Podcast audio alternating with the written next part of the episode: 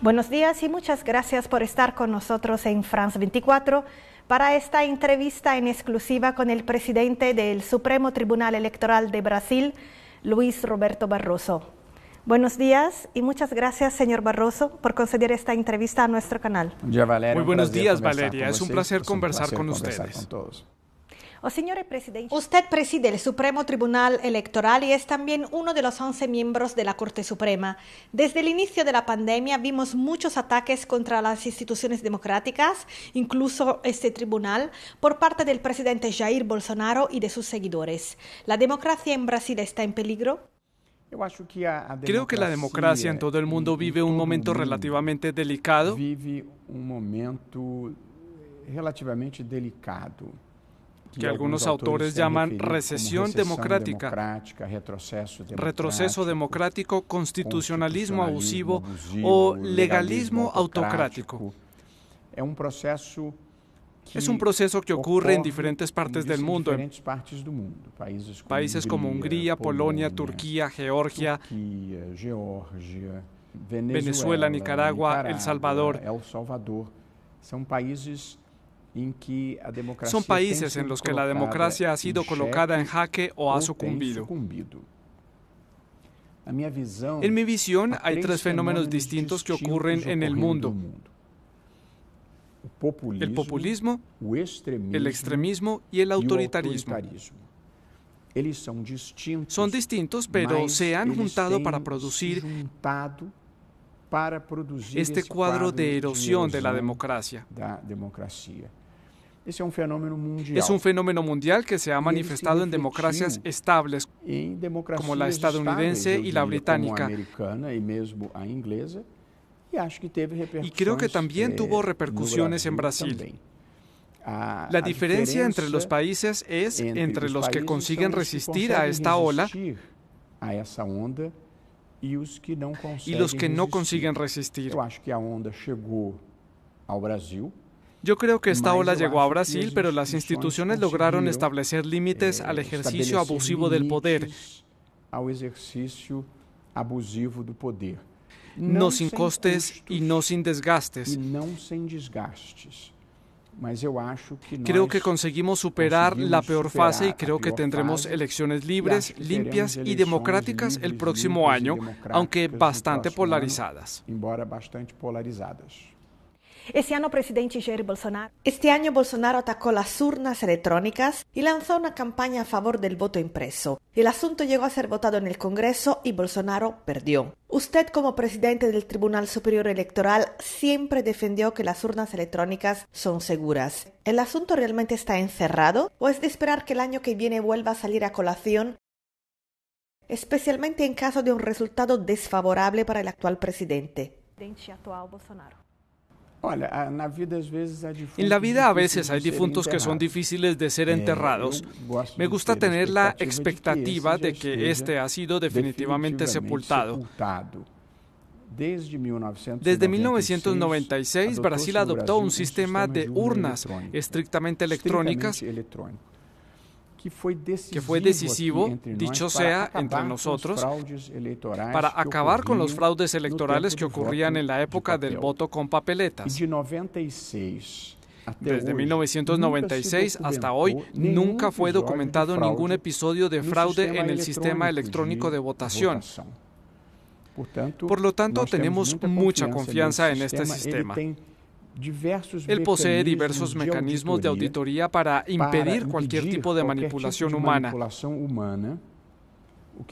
Es importante destacar que las urnas electrónicas brasileñas nunca están conectadas en red.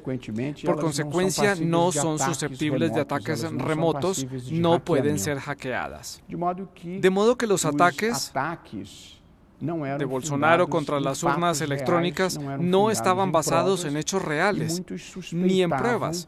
Muchos sospechaban que fuese una justificación para una eventual derrota de Bolsonaro en las urnas de 2022, una acusación falsa de fraude. Y había muchos que sospechaban que había un esquema de fraude por detrás del intento de Bolsonaro de volver al voto impreso con recuento público y manual. Yo no preciso emitir un juicio sobre las intenciones de los otros. Para mí, basta tener la evaluación de que el sistema electrónico es seguro, benefició a Brasil y nosotros impedimos su cambio. En realidad, nosotros trabajamos para impedir este cambio y quien decidió fue el Congreso Nacional. En el medio de la polémica sobre el voto impreso, Jair Bolsonaro lanzó ataques personales contra usted. Incluso le acusó de defender la pedofilia. ¿Qué opina de ese comportamiento inédito en la historia reciente de Brasil? Yo no me siento ofendido, pero evidentemente el hecho de tener un presidente que se comporta con falta de compostura es negativo para el país.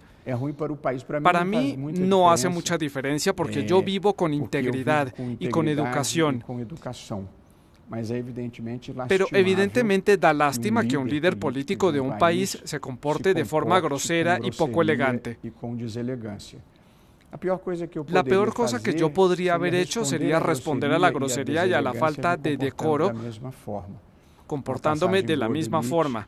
Hay un pasaje bonito de un libro del filósofo Nietzsche en que dice que tenemos que combatir a los monstruos sin convertirnos en monstruos. Yo mantuve la compostura todo el tiempo, pero respondí inmediatamente a todas las acusaciones que envolvían la integridad del sistema de voto con la firmeza que consideré necesaria.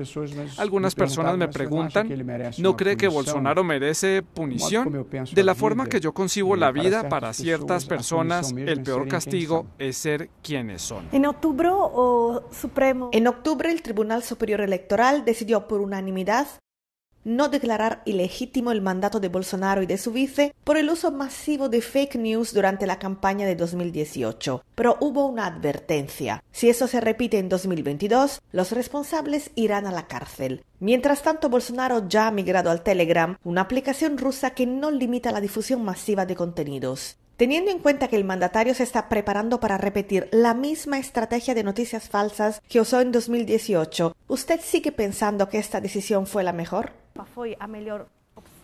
La cuestión de no declarar el mandato ilegítimo tuvo que ver con la falta de pruebas suficientes y adecuadas. La verdad es que en 2018 el país, el Tribunal Electoral y a lo mejor el mundo no estaban totalmente preparados para enfrentar este nuevo fenómeno que es la utilización de las redes sociales en campañas electorales.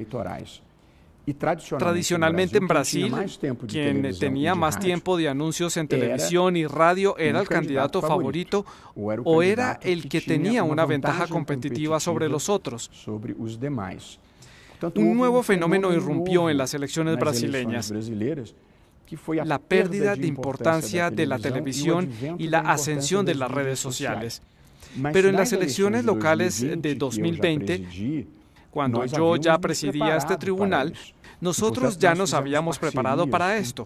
Por lo tanto, establecimos alianzas con todas las plataformas tecnológicas para reprimir los comportamientos coordenados no auténticos y para la remoción de contenidos que atacaban la justicia electoral, la integridad del sistema electoral y de la democracia. Creo que es posible moderar, creo que es posible moderar en gran parte los contenidos en las redes sociales, pero nadie debe cultivar la ilusión de que se puede impedir completamente que circulen mentiras y acusaciones falsas de unos contra otros. La Corte Suprema tuvo un papel crucial para impedir que el expresidente Luis Ignacio Lula da Silva participase en las elecciones de 2018. Usted votó a favor de la ineligibilidad de Lula, pero en 2022 Lula podrá ser de nuevo candidato porque algunas condenas fueron anuladas. Incluso Lula es el favorito de las encuestas para el año que viene. Visto desde fuera parece un poco contradictorio. ¿Usted no cree? Contradictorio, señor Noash. Mire, la Corte Suprema no juzgó el mérito de las condenas del expresidente Lula. Yo mismo desconozco el mérito de estos procesos judiciales. Él había sido condenado en primera instancia. Después fue condenado por un tribunal de apelación de segunda instancia y la condena fue mantenida por el Tribunal Superior de Justicia.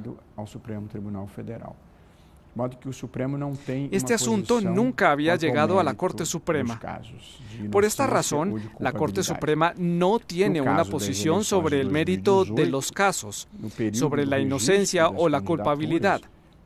En el caso de las elecciones de 2018, en el periodo del registro de las candidaturas, el expresidente Lula estaba condenado y en base a la legislación Alguien condenado por un tribunal de apelación de segunda instancia no puede participar en las elecciones. Por lo tanto, fue aplicada la legislación vigente. Cuando una cuestión técnico-procesal llegó a la Corte Suprema, el Supremo por mayoría deliberó que el juez que le había condenado en primera instancia no tenía competencia por una cuestión técnica y anuló este juicio. Al no existir más este juicio, el expresidente Lula puede ser candidato como cualquier otra persona que no tenga una condena en vigor. Eh, no veo una contradicción en la posición del Supremo. Evidentemente hubo un vaivén en la posición general de la justicia. Volviendo a los ataques contra la democracia, el 7 de septiembre hubo en Brasil manifestaciones contra los principales poderes del Estado, especialmente contra la Corte Suprema. Los manifestantes pidieron incluso la vuelta a la dictadura y un estado de sitio. Después, repentinamente, Bolsonaro dio marcha atrás y cambió de estrategia. ¿Qué aconteció en su opinión? Hay una explicación bastante clara. Ah, Realmente hubo convocatorias para manifestaciones el 7 de septiembre, que es el Día Nacional de Brasil, el Día de la Independencia de Brasil. El propio presidente y sus seguidores en todo Brasil convocaron manifestaciones que estarían concentradas en Brasilia y en São Paulo. Muchas de estas concentraciones pedían el cierre del Congreso y de la Corte Suprema y la vuelta del régimen militar. En algunas defendían que los jueces del Supremo fuesen retirados a la fuerza eh, y una serie de otras barbaridades autoritarias. La expectativa era reunir a más de un millón de personas en Brasilia y otro millón en São Paulo. La verdad es que las manifestaciones tuvieron un poco más de 100.000 personas. Por lo tanto, estas manifestaciones revelaron el tamaño, en mi opinión, diminuto de los extremistas de la derecha en Brasil y la falta de apoyo para soluciones que no estén dentro del marco de las reglas del juego democrático. El fracaso del 7 de septiembre fue el entierro del golpismo en Brasil. Eh, Creo que el reposicionamiento del propio presidente fue la constatación de que sus únicas chances están dentro del juego democrático. As únicas chances dele situavam-se no jogo democrático. Muchas gracias, señor Barroso, por esa entrevista en exclusiva. Y gracias a ustedes por acompañarnos hasta aquí. Les invitamos a que sigan nuestra programación en France24 y France24.com.